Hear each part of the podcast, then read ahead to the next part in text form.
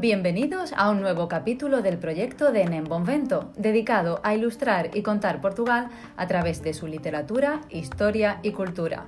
Soy Beatriz Padrón y esta semana vamos a conocer un museo imprescindible de Lisboa, de la mano de su protagonista, un artista polifacético que le regaló a Portugal uno de sus personajes icónicos, muchas risas y una vajilla que todos quisiéramos que nos regalaran. Y no, no estoy hablando de la de Vista Alegre, que también, ¿eh? Con todos ustedes, el genio de Rafael Bordalo Piñeiro.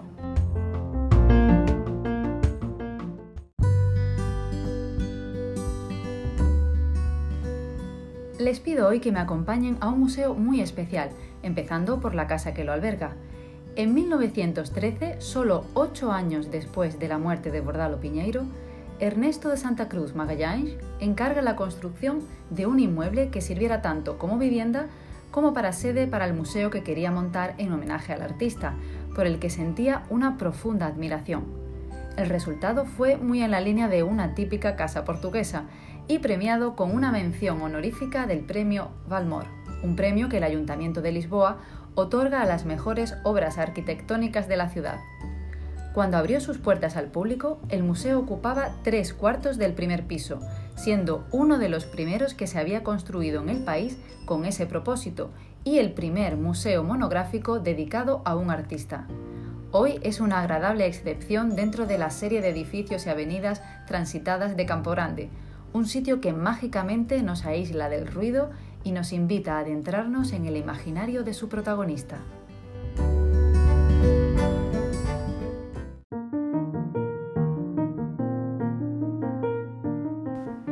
Pero, ¿qué tenía ese artista para convertirse en el primero con derecho a museo? Bueno, más bien la pregunta debería ser ¿qué no tenía Bordalo Piñeiro?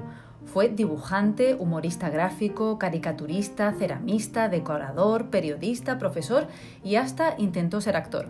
En portugués se diría que era o homem dos sete oficios, es decir, alguien que domina todos los palos. Pero quizás de entre todos ellos, el de caricaturista sea el que más sobresalga, seguido por el de ceramista.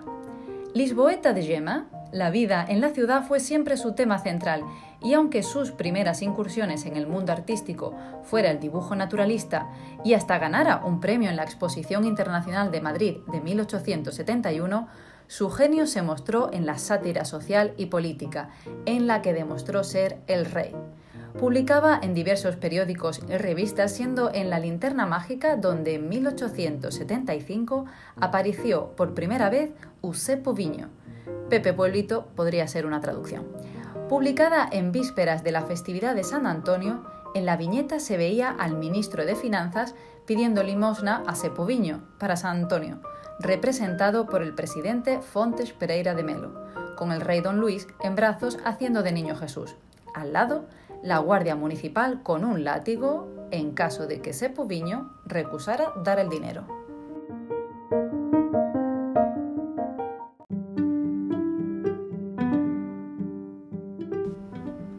Este personaje comenzó a aparecer asiduamente en las viñetas de Bordalo Piñeiro. Siempre con la boca abierta y sin intervenir en la escena, Sepo Viño se definía por su resignación ante las corruptelas políticas y la injusticia, baldado por los impuestos y desconocedor de lo que realmente sucedía en el país. La idiosincrasia del pueblo portugués había encontrado su caricatura. Su autor dijo de él, o Sepo Viño oye para un lado y para otro y fica como siempre na mesma. Es decir, Pepe mira a un lado, mira al otro y se queda igual. A pesar de su aparente simpleza, Bordalo añadió, puede ser paciente, crédulo, sumiso, humilde, manso, apático, indiferente, desconfiado, descreído y solitario, pero al mismo tiempo y en constante contradicción consigo mismo, incrédulo, enfadado, insolente, furioso, sensible, compasivo, activo, solidario, sociable. Sea como fuere, Usepo Viño fue adoptado con entusiasmo por la cultura popular, aún más cuando saltó a las tres dimensiones, convertido en figurilla de cerámica en uno de sus más famosos gestos, un manguito, es decir, el corte de manga.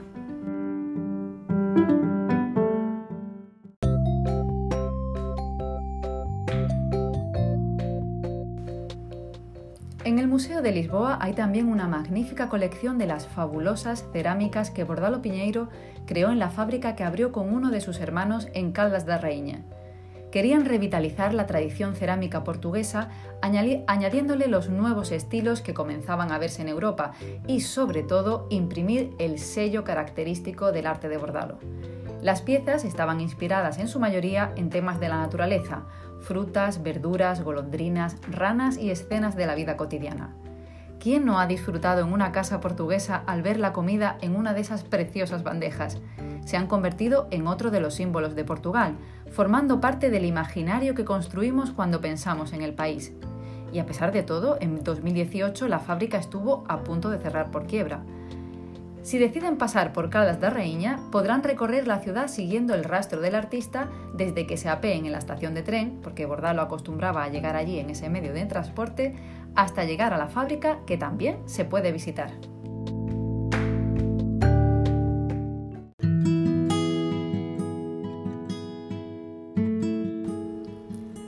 Antes de terminar, tengo que avisarles de las nuevas restricciones por la pandemia que dentro de unas horas comenzarán a funcionar en Portugal.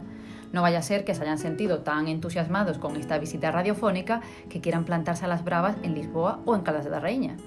En fin, desde la medianoche de este jueves hasta las 6 de la mañana del próximo martes 3 de noviembre está prohibida la circulación fuera del municipio de residencia, salvo para ir a trabajar, a clase o por motivos de enfermedad. La ministra de Estado y de la Presidencia lusa, Mariana Vieira da Silva, ha dejado muy claro en un comunicado que a los ciudadanos españoles y a todas las personas no residentes en Portugal se les aplicará entre el día 30 de octubre y el 3 de noviembre las mismas restricciones de movilidad que a los portugueses. Por tanto, pueden viajar, pero una vez que lleguen a su destino no podrán salir del municipio en el que se encuentren. Lo bueno es que Portugal tiene tanto que ofrecer hasta en la más pequeña de sus aldeas que van a poder seguir disfrutando del puente plenamente.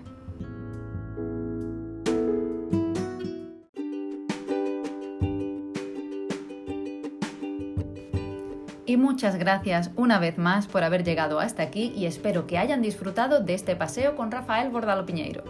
Recuerden suscribirse para no perder ningún capítulo en Spotify, iTunes, Google Podcast y otras plataformas.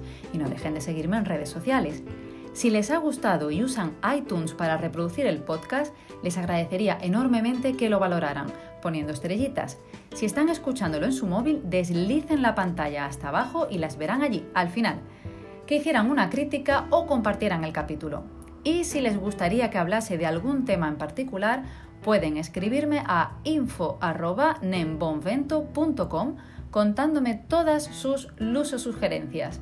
Muito obrigada por estarem aí e espero que tenham gostado das histórias que esta espanhola tem para contar. Cuidem-se muito e até a próxima!